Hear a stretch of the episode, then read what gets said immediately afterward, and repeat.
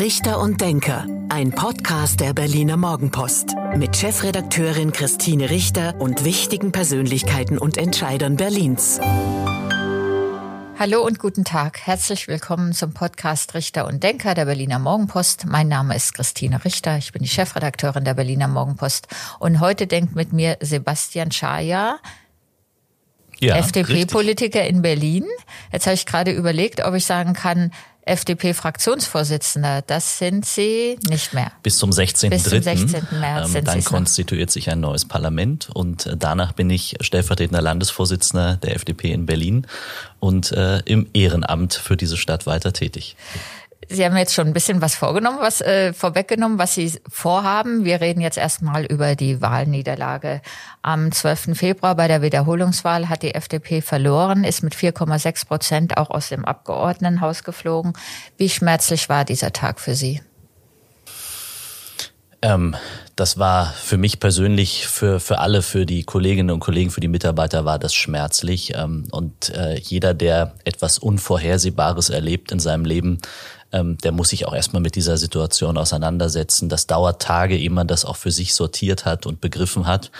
Und ähm, wenn ich das so erlebe im eigenen Umfeld in der Stadt, ähm, dann war das ja für viele etwas, was ähm, nicht angelegt war. Also in den Umfragen bei sechs bis sieben Prozent gestanden, auch äh, bei allen Instituten eher als stabil drin als als draußen gesehen.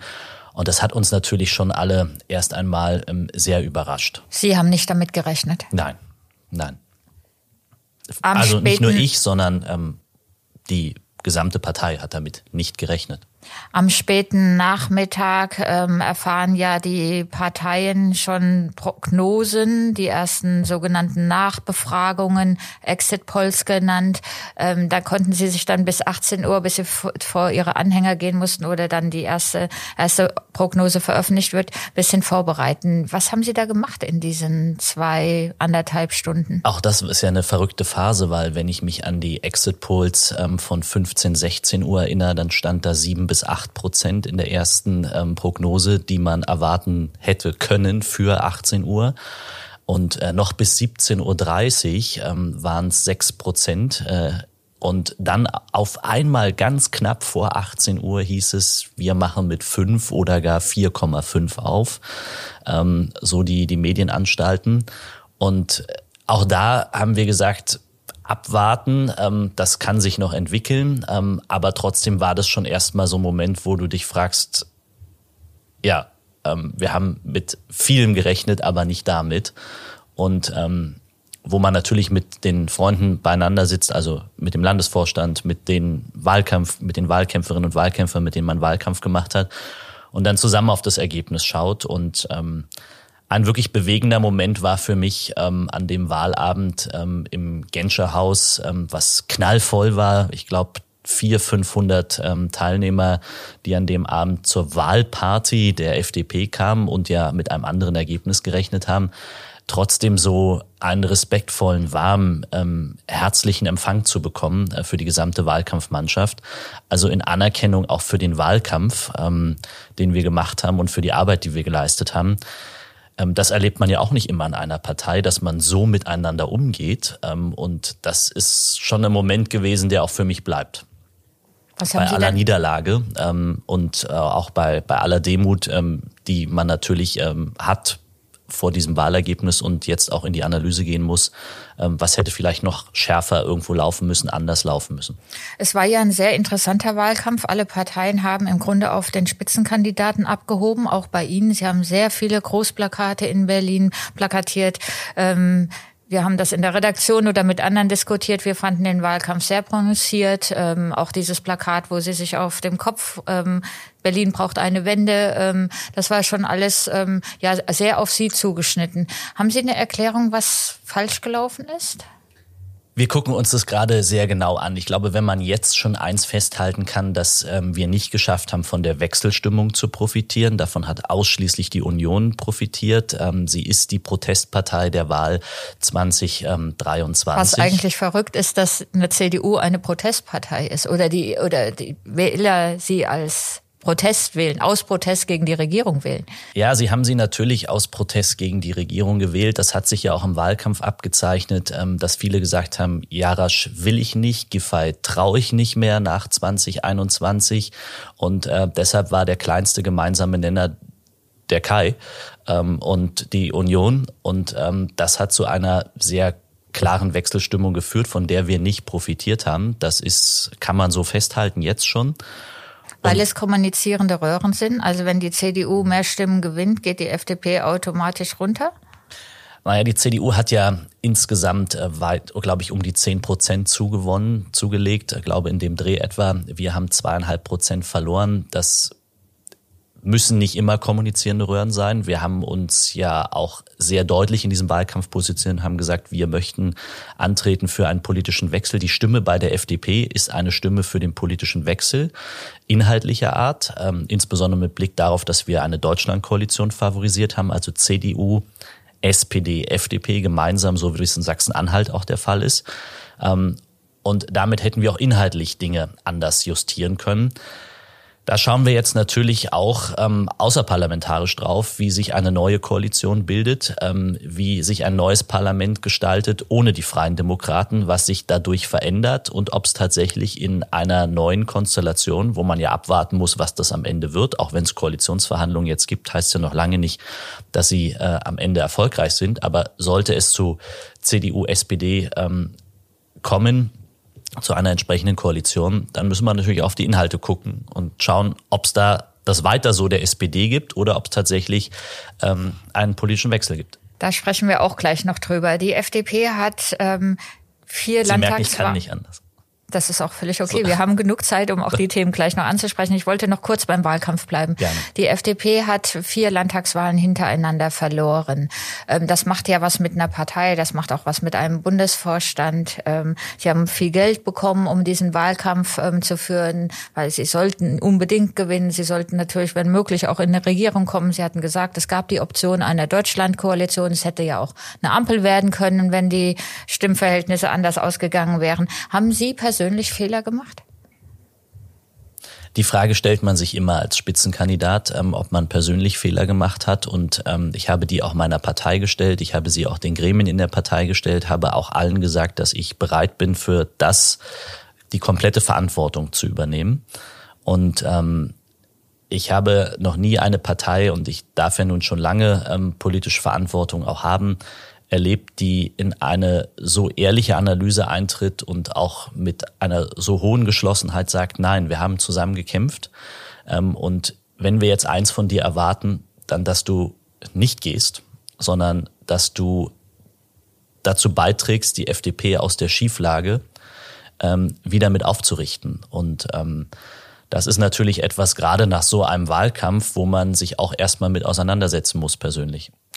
Die regierende Bürgermeisterin Franziska Giffey hat kurz vor der und trotzdem Wahl sucht man bei sich, Entschuldigung, trotzdem sucht man natürlich auch bei sich die Fehler und fragt, was hättest du wo noch anders machen können? Ähm, war das alles, alles richtig, was man wie kommuniziert hat? Weil am Ende trägst du die Verantwortung von der Frage, welches Plakat wird wie produziert, über welche Sätze gehen über Twitter, ähm, bis hin zur Frage, ähm, wie positionierst du dich äh, in Interviews und dergleichen. Und am Ende tritt die Partei ein Stück Verantwortung an dich ab, Vertrauen gibt sie dir als Spitzenkandidat. Und ähm, ich habe das für mich noch längst nicht selber persönlich sortiert. Ähm, das äh, beschäftigt mich immer noch. Das dauert ein bisschen. Die regierende Bürgermeisterin Franziska Giffey hat in Interviews kurz vor der Wahl gesagt, ähm, sie wolle gerne, dass die FDP im Abgeordnetenhaus bleibt. Ähm, wahrscheinlich auch, weil sie damit sagen wollte, dass sie auch eine Ampelkoalition, anders als ein Jahr oder anderthalb Jahre vorher, dass sie also diesmal auch eine Ampelkoalition sich vorstellen kann. War das sowas wie ein Todeskuss für Sie? Am Ende ist das tatsächlich eine Wegmarke in diesem Wahlkampf, die man sich nochmal anschauen muss. Ähm, wir haben immer deutlich gemacht, ähm, welche Koalition wir präferieren. Mit Blick auf Berlin haben wir deutlich gesagt, wir möchten eine Deutschlandkoalition mit CDU, SPD gemeinsam Verantwortung dieser Stadt übernehmen, wenn der Wähler uns dafür auch das Vertrauen ausspricht. Und ähm, insoweit ist tatsächlich die Frage bei dieser Wegmarke, was ist davon hängen geblieben? Ist dabei hängen geblieben, dass es möglicherweise mit der wenn sich die regierende Bürgermeisterin die FDP im Parlament wünscht, ein, ein politisch anderes Bündnis gibt als eine Deutschlandkoalition. Dass es mit den Grünen vielleicht weitergeht. Ähm, das, das ist in der Tat eine Wegmarke, die man sich anschauen muss. Und die Union selbst hat dieses Momentum natürlich genutzt, indem sie danach nochmal stark unterstrichen hat, eine Stimme für die FDP ist eine Stimme für das Weiter so. Ähm, heute werden wir natürlich hinschauen, ob eine Stimme bei der Union eine Stimme für das politische Weiter so ist. Ähm, das werden wir aus der außerparlamentarischen Opposition sehr genau machen. Und die erste Nagelprobe wird ein beschlossener Koalitionsvertrag sein, um zu sehen, ob es ein Weiter so ist oder nicht. Ihr Bruder Mario Chaya, Generalsekretär auf Bundesebene der CDU, hat genau diesen Moment auch genutzt und hat auch gesagt, für die Stimme für die FDP ist eine verlorene. Bei dieser Wahl eben CDU wählen. Gab es Krach in der Familie? Ähm, die, die uns schon lange in der Stadt begleiten, ähm, medial ähm, und äh, persönlich, wissen, dass wir auch äh, Höhen und Tiefen hatten und dass wir auch mal beide ein echtes Tief hatten. Ähm, und wenn wir uns aber eins vorgenommen haben, dass Politik uns nie mehr auseinander dividiert und ähm, wir haben schon ein tolles Abendessen beide miteinander gehabt, nach diesem Wahlkampf ähm, über alles geredet. Aber ähm, das familiäre ist äh, stärker als das politische der regierende, der regierende Bürgermeister will ich schon sagen, noch ist das ja gar nicht. Der CDU-Landeschef und Wahlsieger Kai Wegner hat auch im Wahlkampf nie einen Hehl daraus gemacht, dass es ihm am liebsten wäre, die FDP wäre nicht mehr im Parlament, weil dann natürlich das Zweierbündnis möglich wäre, so wie es ja jetzt offenbar auch kommen, ähm, kommt. Ähm, Sie pflegen eigentlich ein gutes Verhältnis zu Kai Wegner. Hat Sie das gekränkt? Es ist schon bezeichnend, ähm, und das muss die Union ja äh, der Stadt erklären, wieso sie eigentlich einen natürlichen Partner, der inhaltlich programmatisch bei ihnen ist, aus dem Parlament herausdrängt, um dann mit anderen Partnern, die viel weiter inhaltlich politischer weg von ihnen sind, probieren, Koalition zu machen und damit natürlich in wesentlichen Politikfeldern, wie zum Beispiel im in der Frage der Wohnungs- und Mietenpolitik ähm, sich jetzt ähm, weit, weit, weit links einordnen müssen, insbesondere wenn es darum geht, jetzt auf einmal Ja zu sagen zur Vergesellschaftung in dieser Stadt, indem man sich auf ein Rahmengesetz zur Vergesellschaftung verständigt. Das hätte es mit der FDP nicht gegeben und deshalb ähm, muss die Union erklären, wieso sie einen Wahlkampf geführt hat, ähm, der dazu beitragen sollte, die FDP aus dem Parlament zu drängen.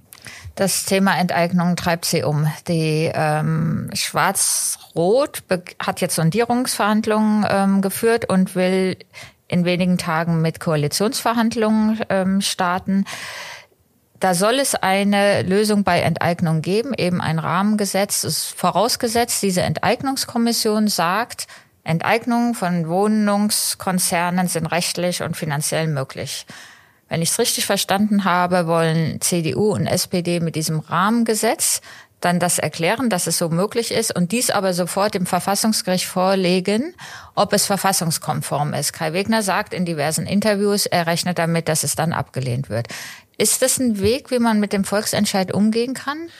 Ich will noch mal an die Aussagen erinnern, die die Union im Wahlkampf getroffen hat. Und jeder Tag, an dem ein Enteignungsgesetz irgendwie spekulativ im Raum steht. Jeder Tag, an dem wir über die Frage nachdenken, ein, ähm, das auf die lange Bank zu schieben, ist ein verschenkter Tag für stabile Investitionen und Verlässlichkeiten in der Stadt. Und deshalb ist das taktische Spielen auf Zeit, was jetzt die Union hier favorisiert mit dem Koalitionspartner SPD, das über ein, zwei, drei Jahre prüfen zu lassen, dem Verfassungsgericht vorzulegen und vieles mehr, am Ende eine Zeit, die für Unsicherheit sorgt. Und diese Unsicherheit, die wollten wir eigentlich gemeinsam beenden in der Stadt und davon scheint sich die Union jetzt verabschiedet zu haben bin ich ganz bei Ihnen, weil ich ja auch immer denke, die Frage Enteignung von Wohnungskonzernen ist rechtliche Fragen oder finanzielle Möglichkeiten hin oder her letztlich eine politische äh, Sache. Man muss sagen, man will es oder man will es nicht. Dennoch gibt es ja diesen Volksentscheid ähm, der positiv entschieden worden ist, mit dem muss man umgehen. Es gibt jetzt von Rot, naja, Grün, Rot noch jeder die Volksentscheid braucht ein politisches Klima. Ähm, das Learning, diese Erfahrung habe ich selbst gemacht mit dem Volksentscheid zur Offenhaltung von Tegel. Da haben 1,2 Millionen Berliner und Berliner Ja gesagt zu einer Infrastruktur und haben gesagt, die wollen wir haben. Und das politische Klima war so, dass man gesagt hat, wir wollen das nicht. Und wir wollen auch nicht, dass eine Expertenkommission, ein Expertengremium diese Frage positiv bescheidet. Jetzt haben wir eine Kommission, wo aller Voraussicht nach davon auszugehen ist, dass die Ja sagt und sagt, es gibt die Rahmenbedingungen für Vergesellschaftung in unserer Stadt. Das ist die Frage des Preises, ist die Frage, wie stellt man sich auf. Es und, muss aber rechtlich auch möglich sein. Das ist ja nicht rechtliche Vorschläge sicherlich dazu machen. Ähm, davon können wir ausgehen bei der Besetzung, weil diese Kommission wurde ja nicht eingesetzt von CDU und SPD, sondern sie wurde eingesetzt von Grünen, Linken und SPD. Ähm, und von daher ist eine Tendenz durchaus zu erkennen. Und deshalb jeder Volksentscheid braucht auch einen politischen Rahmen und ein politisches Klima. Und das Interessante wird sein, ob die Union bereit ist, ein politisches Klima für Enteignung in dieser Stadt zu schaffen und mitzutragen oder ob sie Wort hält. Angenommen, Sie wären in die Regierung oder in die Koalitionsverhandlungen gekommen. Wie würden Sie mit diesem Thema, wie würden Sie mit der Kommission zur Enteignung umgehen? Was würden Sie machen, Sebastian Scheier? Eine Kommission ist ja eingesetzt, um quasi den politisch handelnden Akteuren eine Empfehlung nahezulegen, ähm, wie man mit einem Volksentscheid umzugehen hat. Und diese Empfehlung kann ich zur Kenntnis nehmen. Sie müssen aber erst noch Koalitionsverhandlungen mit SPD und CDU führen. Gehen wir davon aus, Sie wären reingekommen. Was würden Sie machen? Sie beschreiben mir etwas, wenn wir gemeinsam CDU und FDP ähm, Koalitionsverhandlungen mit der SPD geführt hätten, dann hätten wir sicherlich äh, eine stärkere Klarheit auch gehabt, um äh, deutlich zu machen, dass es Enteignung dieser Stadt nicht braucht und dass man Enteignung mit uns nicht macht. Ähm, das wäre eine andere Verhandlungsposition gewesen man muss wahrscheinlich trotzdem immer noch mit der Kommission oder dem Volksentscheid in, insgesamt umgehen. Ja, nochmal, der Volksentscheid wird ja ernsthaft jetzt bewertet durch eine Kommission. Die macht einer Regierung eine Empfehlung. Und diese Empfehlung kann man zur Kenntnis nehmen. Man kann dieser Empfehlung auch folgen ähm, oder damit eben auch sagen, wir haben die Empfehlung zur Kenntnis genommen. Für uns ist das an dieser Stelle erledigt. Das meine ich, das ist die politische Entscheidung, das die man die dann letztlich treffen muss. Die Aber muss jede Regierung treffen. Die hätte auch Rot-Grün-Rot treffen müssen. Ja, natürlich. Aber ich erwarte von jemand, der sich hinstellt und sagt, mit mir wird es keine Enteignung geben, nicht, dass er dann sagt, ich schaffe ein Rahmengesetz zur Vergesellschaftung. Dann muss ich so viel Rückgrat haben und in die Opposition gehen. Dann werden wir sehen, wie das ausgeht, weil es war ja auch immer eine also, Begründung, warum keine Wohnungsunternehmen oder warum so wenig gebaut wird, weil es ein Klima geschaffen worden ist, dass sie befürchten müssen, enteignet zu werden oder dass man sich in dieser Stadt nicht als und Immobilieninvestor... Es, es wird nicht abgeräumt und das wäre mit eine der ersten Aufgaben für einen tatsächlichen politischen Wechsel. Wenn es nicht, wir kommen zurück zu dem Tweet, wenn es nicht um das Weiter so ginge, dann müsste es hier eine klare Entscheidungslinie geben und nicht einen Langstreckenlauf, der über zwei, drei Jahre sich zieht. Ein anderes Thema ähm, hatten Sie mal vorgeschlagen vor gar nicht so langer Zeit, nämlich die Randbebauung am Tempelhofer Feld. Sie wollten sogar ähm, auch einen Volksentscheid oder einen Volksbegehren, Volksentscheid dazu starten. Ähm, jetzt hat Kai Wegner das in diversen Interviews ähm, gesagt, dass er sich das vorstellen könnte, dass man die Berlinerinnen und Berliner nochmal befragt. Gute Idee? Absolut gute Idee. Ähm, ich bin gespannt, was von Interviews am Ende im Koalitionsvertrag landet. Aber Sie sind für die Bebauung des, Wir auch haben Sie gesagt, sind für die Randbebauung, eine Randbebauung am geben. Wir reden von 300 Hektar. Davon sollen 200 frei bleiben und als Ökotop entwickelt werden. 100 Hektar am Rand sollen eine Entwicklung bekommen und Wohnraum schaffen. Und das hätten wir gerne nochmal mit einem Volksentscheid mit den Berlin und Berlinern neu verhandelt. Und wenn jetzt eine Regierung tatsächlich in der Lage wäre, in einem Koalitionsvertrag zu verabreden, dass man dazu nochmal eine Befragung macht, regierungsseitig, ohne Volksentscheid, dann wäre das auch ein gangbarer Weg unsererseits. Und damit sind wir beim dritten Thema, was jetzt schon ähm, Schlagzeilen macht, die Verlängerung der Autobahn, Stadtautobahn A100. Auch da schlägt Kai Wegner eine Befragung der Berlinerinnen und Berliner vor. Muss das so kommen? Wir haben einen Bundesverkehrswegeplan, wo das festgelegt ist. Ähm, er hat sich vorher immer klar hingestellt, hat gesagt, der Weiterbau muss kommen. Ähm, und und im Wahlkampf dann vorgeschlagen, dass man es überdeckelt und grün macht also und alles viel, viel, viel teurer Frage, wird. Sondern konsequent gesagt, der Weiterbau, der A100, der wird mit der Union kommen. Und jetzt ähm, zu sagen, man macht nochmal eine Befragung dazu, ähm, obwohl man schon weiß, dass die Planungsleistungen angelaufen sind auf Seite des Bundes, ähm, führt nicht dazu, dass wir in den relevanten Fragen in dieser Stadt, wenn es um eine funktionierende Infrastruktur geht und darum, ähm, den Wirtschaftsstandort zu stärken in der Metropolregion Berlin-Brandenburg, ähm, Tempo macht. Und auch da lese ich ja bisher nur medial, welche Vorstellungen sind. Warten wir mal die drei Wochen Koalitionsverhandlung ab, was dann im Vertrag steht. Ich höre von der Sozialdemokratie, dass man bei der Ursprungsposition bleiben möchte, den 16. Bauabschnitt fertigzustellen, dann den Verkehr zu verschwenken in, äh, äh in, der, in der Region, wo der 16. Bauabschnitt endet. Und dann ist auch Ende. Insoweit bleibt es spannend äh, abzuwarten, wer sich da wie durchsetzt. Ich sehe schon, Sebastian Scheier ist schon, läuft sich schon warm für die Oppositionsrolle, wenn auch außerhalb des, pa wenn auch außerhalb des das, Parlaments. Unserer Stadt passiert. Ähm, wie ist es eigentlich? mit einer gewissen Leidenschaft, das stimmt. Ähm, wie ist es eigentlich, ähm, so in den Tagen nach so einer Wahlniederlage, ähm, wie ich mir vorstellen kann, die wirklich wehtut und wo man sich auch erstmal sortieren muss? Ähm, liest man dann ähm, online oder Zeitungen und verfolgt man das alles? Oder sagt man erstmal, oh, damit will ich im Moment nicht nichts zu tun haben? Die ersten Tage sind ja dadurch geprägt, dass man quasi so einen Marathon durch sämtliche Gremiensitzungen macht ähm, und äh, deshalb natürlich noch in der, in der Analyse ist, sich die Dinge ähm, anschaut, bewertet, ähm, viele Parteigremien tagen und dann ist die erste Woche um nach der Wahl. In der zweiten Woche schaut man dann, so ging es mir zumindest, was zeichnet sich da an möglichen Koalitionsoptionen ab. Und in der dritten Woche habe ich angefangen ähm, zu gucken, ähm, was entsteht da eigentlich und was haben wir vor der Wahl gesagt, was es an Risiken geben könnte, ähm, inhaltlicher Art. Und das ist so ein Prozess. Also man, man geht immer weiter einen Schritt im Augenblick zurück. Ähm, aber man muss ja trotzdem für sich sortieren, wie will man politisch weitermachen. Und jetzt von heute auf morgen alles beiseite zu legen, das, das wird nicht passieren. Dafür interessiert mich Berlin einfach viel zu sehr und die Entwicklung dieser Stadt. Und wenn man sieben Jahre ähm, hier in Verantwortung sein durfte, ähm, 2015 als Generalsekretär angefangen, ähm, dann ist das etwas, was man nicht einfach so beiseite legt. Ich habe ähm, Politik und Berlin immer mit Leidenschaft gemacht und die Leidenschaft ist noch da. Sie hatten damals das Thema Tegel soll offen bleiben. Also der Tegelretter haben wir Medien über Sie auch geschrieben. Hat Ihnen in diesem Wahlkampf jetzt so das eigentliche Thema gefehlt? Am Ende ist auch das noch eine Aufgabe, die wir ähm, derzeit angehen. Wir gucken natürlich sehr genau hin, was sind die relevanten Themen gewesen in diesem Wahlkampf. Sie wissen, wir haben das Thema Verwaltungsmodernisierung sehr weit nach vorne geschoben.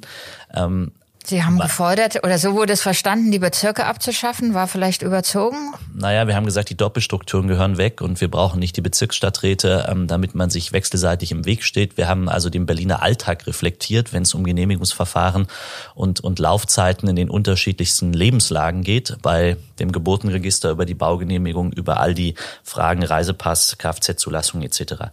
Ähm, das war das Kernthema. Ich glaube auch nach wie vor, dass die Verwaltungsmodernisierung das ähm, relevante Thema auch für Berlin ist. Da werden wir sehen, ob das politisch jetzt zu einer Umsetzung kommt. Gerade wenn es um eine Zweidrittelmehrheit geht und zwei Partner, die nicht mehr in der Regierung sitzen, jetzt in der Opposition gekränkt sind und wahrscheinlich bei einer solchen Frage weniger mitgestalten wollen, dann ist das verschenkt für Berlin, ähm, die drei Jahre in der Frage der Verwaltungsmodernisierung. Ähm, wir als FDP haben uns vorgenommen, in den nächsten drei Jahren ähm, stärker auch an unserer inhaltlichen Ausrichtung zu arbeiten. Wir werden ein äh, neues Grundsatzprogramm für Berlin erarbeiten und schreiben. Wir sehen jetzt nach der Wahl, dass ähm, an die 100 Neueintritte ähm, da sind tatsächlich, dass viele Berliner sagen, äh, jetzt erst recht. Ähm, und das wollen wir natürlich mitnehmen und ähm, gestalten. Wir sind mit 22 Bezirksverordneten noch in der Stadt vertreten, mit zwei Fraktionen, Friedrich in ähm, Charlottenburg-Wilmersdorf und Stege-Zehlendorf. Ähm, Gerade da kümmern sich die Kolleginnen und Kollegen in Charlottenburg-Wilmersdorf um die Frage der Parkraumbewirtschaftung ganz intensiv ähm, und gehen in die Verhandlungen, ähm, das besser zu gestalten, als es bisher von den, von den Grünen gemacht wurde. Also wir werden äh, politisch nicht nachlassen, ähm, aber wir werden natürlich ähm, viele Dinge auch ähm, hinterfragen und sortieren. Es ist ja ähm, bekanntlich schwieriger, wenn man nicht im Parlament ist, dann durchzudringen, ob das bei uns, bei den Medien ist, aber auch ähm, die Bevölkerung zu erreichen. Was haben Sie denn persönlich vor? Wollen Sie dann äh, ähm, FDP-Landeschef werden, dass Sie sichtbar bleiben in diesen kommenden drei Jahren bis zur nächsten Wahl? Es geht ja nicht um mich persönlich, sondern es geht darum, dass die FDP sichtbar bleibt. Und ähm, wir haben einen Landeschef mit Christoph Meyer, wir haben einen ähm, guten Landesvorstand. Wir werden uns mit den Inhalten auseinandersetzen. Wir werden uns als Team sicherlich noch hier und da ähm, ergänzend und stärker aufstellen. Das sind Dinge, die jetzt die Partei auch angehen wird. Und was ich ganz persönlich mache, das werde ich ähm, bis äh, für mich ähm, bis Mai entscheiden, ähm, Wäre ja was auch ich eine politisch Möglichkeit auf werde. Bundesebene, der F die FDP auf Bundesebene zu unterstützen die Dinge werden sich ähm, in den nächsten Wochen sortieren. Wir haben einen Bundesparteitag in der Tat im April, wir haben einen Landesparteitag im Mai ähm, und deshalb wird sicherlich mehr Klarheit im Mai darüber geben, was ich persönlich machen werde, ähm, soll und was gewollt ist. Und ähm, ansonsten geht's wie gesagt, nicht um mich persönlich, sondern es geht darum, ähm, dass wir als FDP jetzt mit dieser Niederlage auch umgehen, dass wir daraus die richtigen Konsequenzen und Schlussfolgerungen ziehen dass wir auf der Bundesebene äh, uns mit den Dingen, Sie haben die Landtagswahlen angesprochen, wir haben die nächste Landtagswahl dies Kommen Jahr noch, in Bremen, Hessen und Bayern, äh, dass wir dort unsere Hausaufgaben machen und das sind die Dinge, um die es jetzt geht und nicht um das, was mich persönlich betrifft. Aber wenn ich den Bundesvorsitzenden Christian Lindner richtig verstanden habe, dann will er schon, dass sie, ähm, dass sie weitermachen für die FDP. Und dann muss man ja auch gucken, was Herr Czaja dann künftig macht. Wenn Sie ihn so verstanden haben? Gut, sonst wäre nämlich die Frage, wie Sie Ihren Lebensunterhalt finanzieren, verdienen wollen, dann müssten Sie sich beruflich ja neu orientieren, wenn Sie nicht in der Politik blieben. Ähm, Politik war für mich nie ähm, eine Aufgabe, wo es darum ging, dass ich gesagt habe, ich mache das, weil ich mich ähm, davon wirtschaftlich ernähren will, sondern Politik war für mich immer eine Leidenschaft. Ich bin aus der Projektentwicklung gekommen, 2016 ins Parlament und habe ähm, immer auch gesagt, dass ich äh, jederzeit für mich freiwillig entscheiden würde, ähm, dahin wieder zurückzugehen ähm, in die Wirtschaft. Ähm, was ich dann genau mache, wird sich auch in den nächsten Monaten sortieren. Aber jetzt geht es erstmal darum, ähm, dass wir das in Berlin aufarbeiten politisch, dass man sich auch da, wo man in die Verantwortung genommen werden soll, in die Verantwortung nehmen lässt. Und das steht jetzt in den nächsten ähm, Monaten bis Mai an. Was erwarten Sie vom Senat? Sollte es eine schwarz-rote Koalition geben? Wort zu halten. Das war eine knappe Antwort und damit sind wir fast schon am Schluss dieses Podcasts. Ja, Wort zu halten, weil jeder muss sich an dem messen, was er im Wahlkampf gesagt hat. Und ähm, da sind sehr klare Aussagen gekommen, sowohl von Kai Wegner als auch von Franziska Giffey. Ähm, das, was wir an vielen Stellen nicht haben, ist Zeit in Berlin, sondern da braucht es schnelle Entscheidungen und klare ähm, Umsetzung und Handlungsempfehlungen. Ähm, das betrifft die Wohnungspolitik, das betrifft die Verkehrspolitik, das betrifft aber auch die Frage der Verwaltungsmodernisierung. Und knapp über 1000 Tage bis zur nächsten Wahl in Berlin, das ist nicht viel Zeit für eine neue Regierung. Deswegen sagen ja schon sowohl Franziska Giffey als auch Kai Wegner, dass die Erwartung, dass man von heute auf morgen alle Probleme in Berlin lösen kann, dass die dann doch zu hoch ist, weil man eben auch nur drei Jahre Zeit hat, aber dass man die wichtigsten Probleme löst. Das wäre doch schon was. Ja, aber selbst die wichtigsten Probleme sind ähm, bisher ja nicht definiert. Ähm, da braucht man einen gemeinsamen Nenner für. Und äh, Mir da, fiele da schon was ein. Da bin ich gespannt, welches die wichtigsten Probleme sind. Und solange aber noch Themen wir haben ja über die Frage der Vergesellschaftung gesprochen, ähm, nach wie vor den Wirtschaftsraum Berlin belasten. Solange ähm, sind es natürlich auch Themen, die jetzt nicht von Chancen geprägt sind.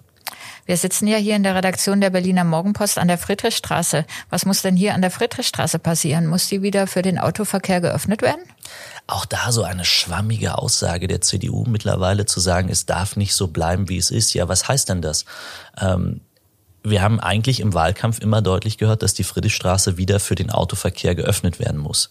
Das erwarte ich jetzt auch, ähm, dass das passiert und dass man ein Gesamtkonzept macht für die historische Mitte. Auch das war die zweite Wegmarke in der Diskussion rund um die Friedrichstraße. Beide ähm, würde ich gerne verlässlich umgesetzt sehen. Ein Gesamtkonzept für die historische Mitte und äh, die Wiedereröffnung der Friedrichstraße ähm, für den Durchgangsverkehr als wesentliche Achse und Tangentiale. Lieber Herr Chaya, jetzt sind wir fast am Ende des Podcasts. Es gibt aber zum Schluss zehn Sätze zu Ihnen und zu Berlin, die Sie bitte spontan vervollständigen. Mein größter Wunsch nach der Wahlniederlage ist? Persönlich? Gerne.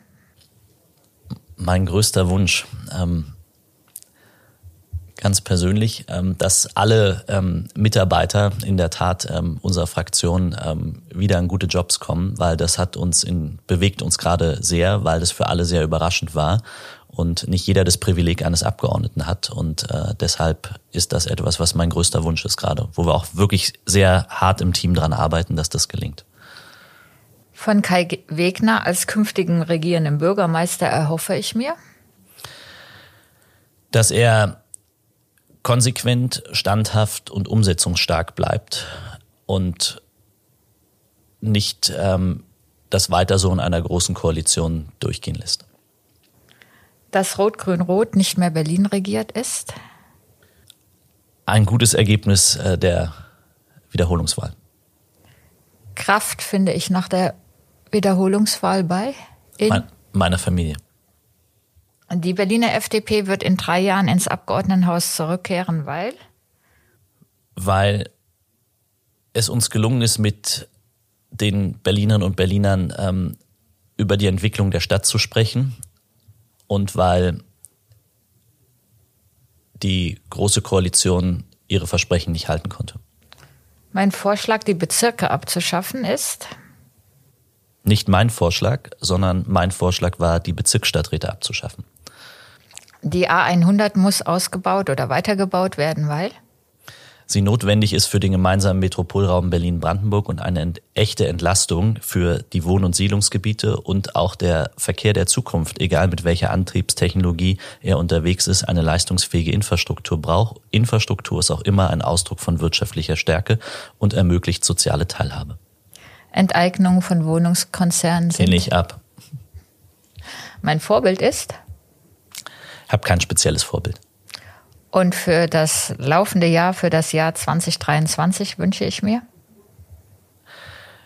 Ich wünsche ähm, uns, ähm, dass es uns gelingt, ähm, ähm wieder Frieden in Europa äh, politisch äh, zu ermöglichen und daran zu arbeiten, dass wir ähm, den Krieg in der Ukraine beenden und dass es eine stärkere Debatte auch darüber gibt, ähm, diplomatisch diese Fragen zu lösen. Vielen Dank, Herr Chaya. Das war der Podcast Richter und Denker der Berliner Morgenpost. Mein Name ist Christine Richter. Ich bin die Chefredakteurin der Berliner Morgenpost. Und heute hat mit mir gedacht Sebastian Chaya, noch Fraktionsvorsitzender der FDP, stellvertretender Landesvorsitzender der Berliner FDP. Vielen Dank, dass Sie da waren. Gerne. Das war Richter und Denker. Vielen Dank fürs Zuhören. Schalten Sie nächste Woche wieder ein zu einer neuen Folge mit Berliner Morgenpost Chefredakteurin Christine Richter.